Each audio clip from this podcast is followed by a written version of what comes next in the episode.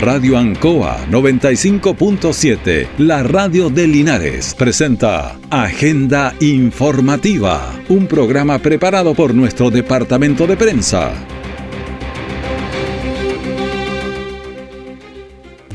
Aquí en su Radio Ancoa 95.7 la radio de Linares. Les saluda Gabriel Morales y en los controles Carlos Agurto.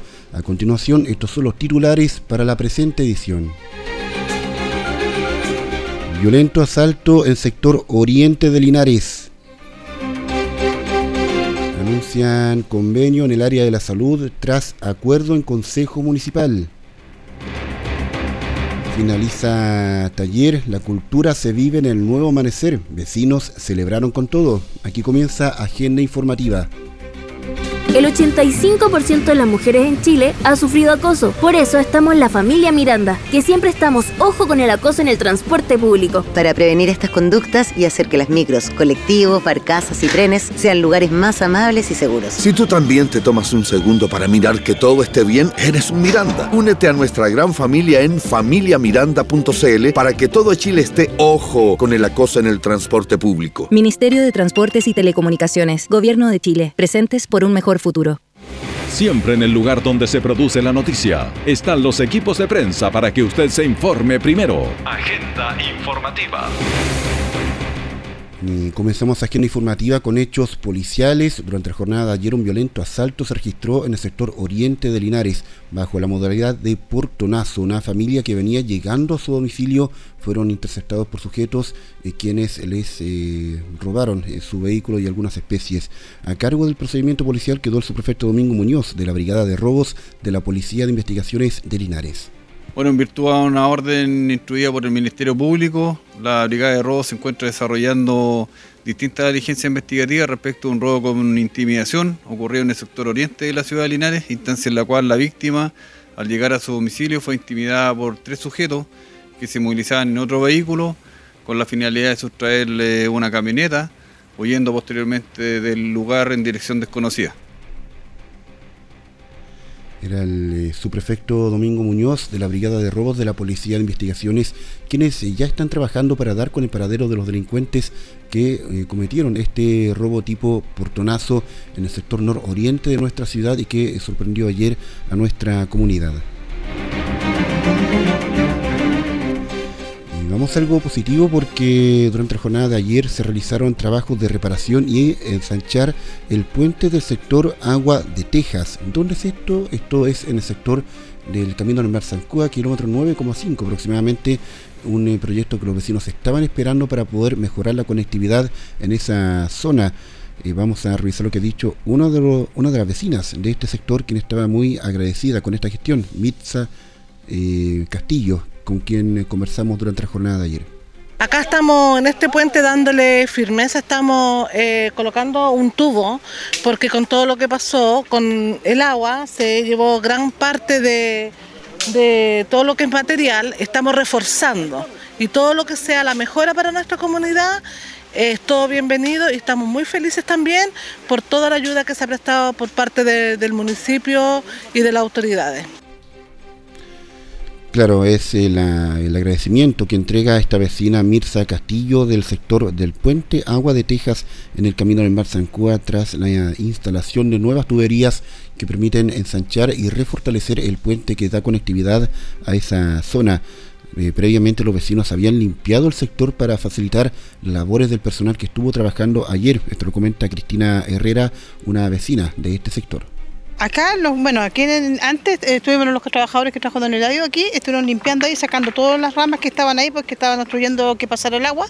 Entonces, de hecho, en este momento ellos están limpiando ahí. Si ustedes lo enfocan para allá, ellos están haciendo, están limpiando para que quede todo listo y todo despejado ahí. ¿Qué era, que era importante para poder hacer estos otros trabajos también. Sí, es importante porque aquí cuando llovió, esto se rebasó entero de agua y esto influyó mucho también que se fuera todo el agua hacia los otros callejones que hay más abajo.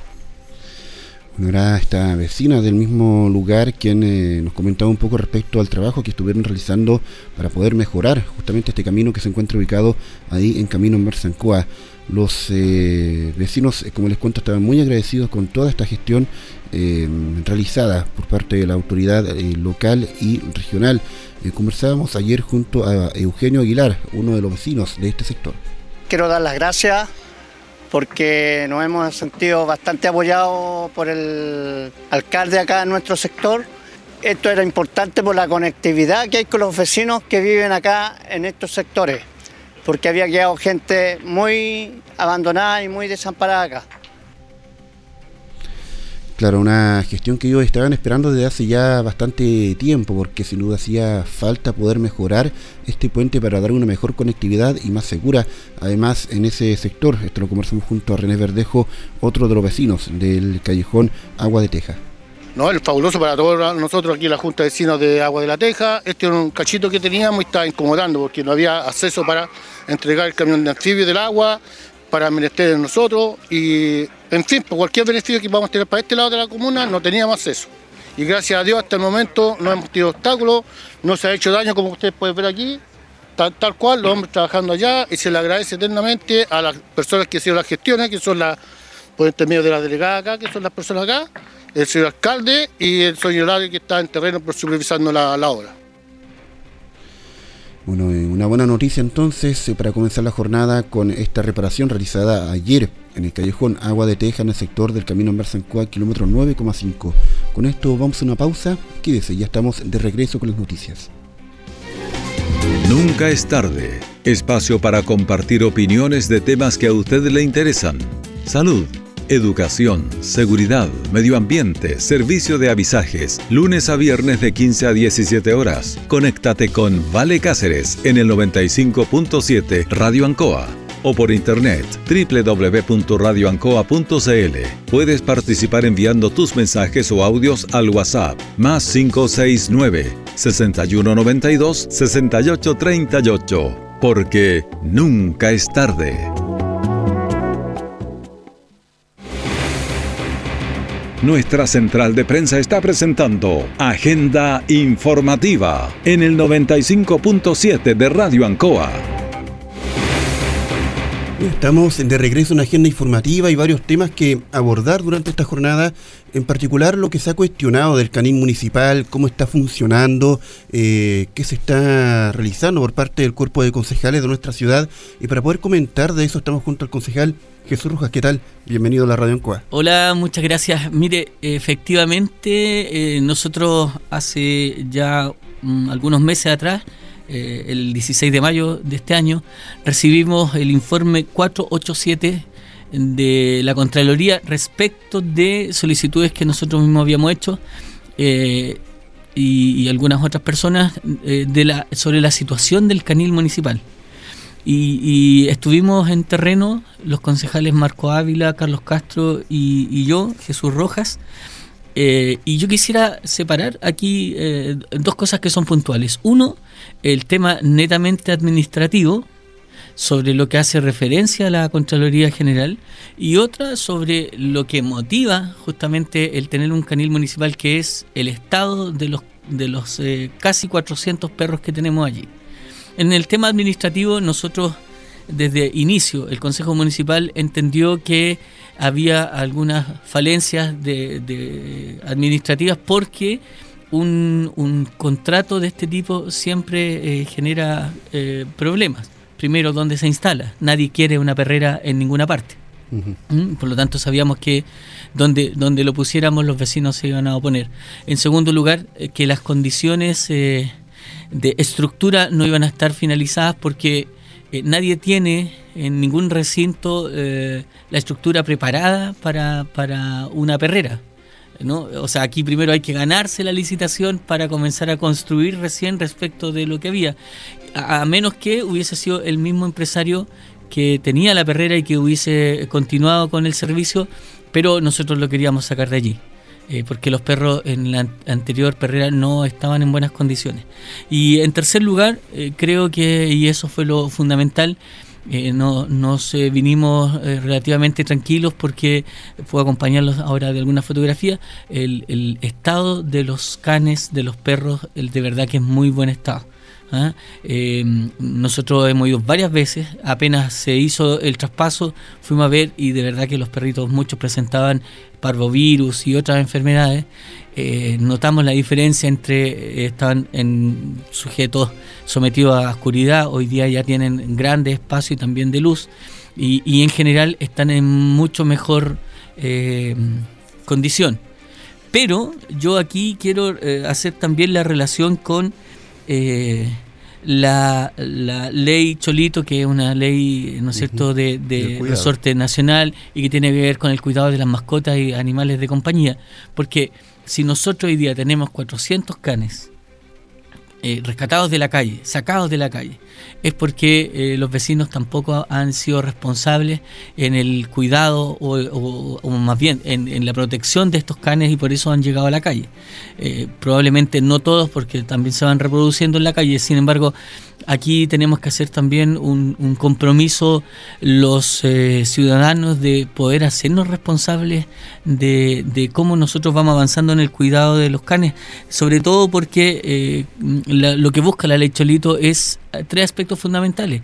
El alimento, el hospedaje o albergue y sobre todo el buen trato. Y en estas cosas es donde nosotros, lamentablemente, yo no soy muy amigo ni de los caniles, ni de los hogares de ancianos, mucho menos de los hogares de niños, eh, porque siento que son una respuesta de emergencia a una situación que es mucho más eh, que podría tener quizá otro, otra vía. Digamos. Entonces, precisamente, y, y aquí yo creo que tenemos que ir avanzando. No, en lugar de dejar los perros en situación de calle, tenemos que también asumir la responsabilidad de cuidado, como dice la ley de buen trato y sobre todo porque no solamente tiene que ver en la relación con la mascota, también tiene que ver muchas veces con la relación con los vecinos.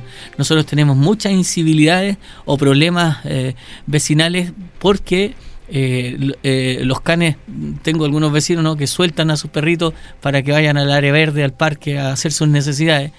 Y eso se genera, genera un problema porque después son nuestros mismos niños, los mismos adultos mayores, eh, son personas que, o los jóvenes que van a, a disfrutar del área verde y se encuentran allí con una interminable sorpresa. Cuando hablamos de estos 400 canes, ¿esa es la capacidad del canil eh, o está sobrepasado? Nosotros tenemos por contrato eh, un máximo de 500 eh, de espacio para 500 perros. Se está dentro de la capacidad eso, eso significaba que iba a haber en principio en el diseño tres sectores para acoger estos canes. Dos se construyeron y de, 200, de capacidad para 200 perros cada uno y falta uno de 100. Como al principio no teníamos más que 320 perros, esto quedó eh, todavía en proceso de construcción. Y hoy día, lamentablemente, y lo digo así, lamentable porque vamos a tener que seguir llevando perros para allá, eh, estamos obligando a la empresa que se adjudicó esta licitación, RIP, que pueda terminar este, este tercer eh, módulo para que nosotros podamos seguir llevando allí perros. Concejal, antes que se nos vaya el tiempo, hay otros temas que también son importantes. Me llegó este dato hoy día, ver si usted me lo puede confirmar, respecto a un convenio relacionado a la salud de los linarenses. Mire, por supuesto, eso, eso nos llena siempre de alegría. Nosotros aprobamos en el Consejo Municipal un convenio con el eh, Ministerio de Salud por dos proyectos. 34 millones para el suministro de audífonos con su respectivo proceso de adaptación. Aquí eh, se van a atender eh, las distintas eh, situaciones de, de, hipoacusia se llama. se cuesta la pronunciación. Sí, hipoacusia. en su calidad de severa, de profunda, de leve, de moderada. Eh, entonces eh, creo que es una buena oportunidad también para que, eh, y lo, lo, conocemos, para que muchos adultos mayores principalmente, pero también adultos e incluso jóvenes puedan tener esta posibilidad de recibir un audífono y, ser acompañados en este proceso, porque de verdad que necesitamos escuchar bien y a muchos se les abre, ¿no es cierto?, nuevamente el mundo cuando empiezan a escuchar. Mi mamá, y perdone la, la autorreferencia, mi mamá tiene una eh, operación de radical, se llama de oído, ella perdió la audición y, eh, fíjese que quedó bastante compleja y muchas veces esto hace que los adultos mayores o las personas que escuchan poco mm, se vayan aislando del resto porque, porque no entienden, porque no comparten o porque los ruidos, mi mamá no, no puede ir a eventos porque los ruidos demasiado eh, grandes le van complicando. Entonces creo que esto viene a ser un apoyo para ellos. Y el, segundo proyecto de acuerdo, 37 millones para suministro de lentes ópticos. Esto ya la gente lo conoce mejor, recibe sus eh, recetas o sus derivaciones desde la salud primaria, desde los SFAM, desde sus consultorios y, y, allí se hace una eh, lectura de la situación de la vista y se le receta el marco y el, y el lente óptico, lógicamente, para que tengan esta posibilidad de mejorar en su lectura y en, eh, en su relación visual con el mundo. ¿Hay que postular para este beneficio? ¿Cómo, cómo Esto es la atención que usted recibe siempre en su consultorio. Eh, eh, evidentemente el médico es quien deriva, y, pero son muchos los, la, gente que está siendo beneficiada con esto. Y sobre todo porque este proyecto eh, es por este segundo semestre, es decir, hay una cantidad enorme de buenos, quiero decirlo así, de buenos audífonos, son retroauriculares digitales y también de anteojos que van a permitir que nuestra gente pueda estar eh, en mejores condiciones. Bueno, qué importante hablar, de estos temas eh, cuando se aprueban este tipo de proyectos. Estamos ya casi en el tiempo, eh, concejal, pero no nos podemos despedir sin hablar de la fiesta de la chilenidad. ¿Qué avances hay con eso? Eh, mire, mucha, sí, mucha gente. Es que yo estoy en un grupo WhatsApp de concejales de Chile. ¿Ya? de los distintos partidos y en estos días preguntaban, oye, ¿cuánto gasta su municipalidad en, en septiembre? Eh, eh, algunos se asombraban porque 26 millones, 50 millones, nosotros vamos a gastar o a invertir, dependiendo del punto de vista, más de 300 millones. Eh, es una fiesta que se ha ido consolidando y que yo quiero informarle a nuestros vecinos que desde el día 9 y hasta el 22 de agosto en las oficinas del Dideco pueden ya inscribirse si es que tienen un emprendimiento en gastronomía, en eh, eh, artesanía o en cualquier otro producto que de alguna manera eh, hable de nuestras tradiciones. Así que vamos armando de a poquito no solo la parrilla programática de artistas, sino que también lo que allí uno puede encontrar en vinos, en cervezas, en, eh, en todo tipo de eh, elementos que se ofrecen al público, que no es solo de Linares y que viene de todos lados a conocer nuestra fiesta, que además este año es bastante larga.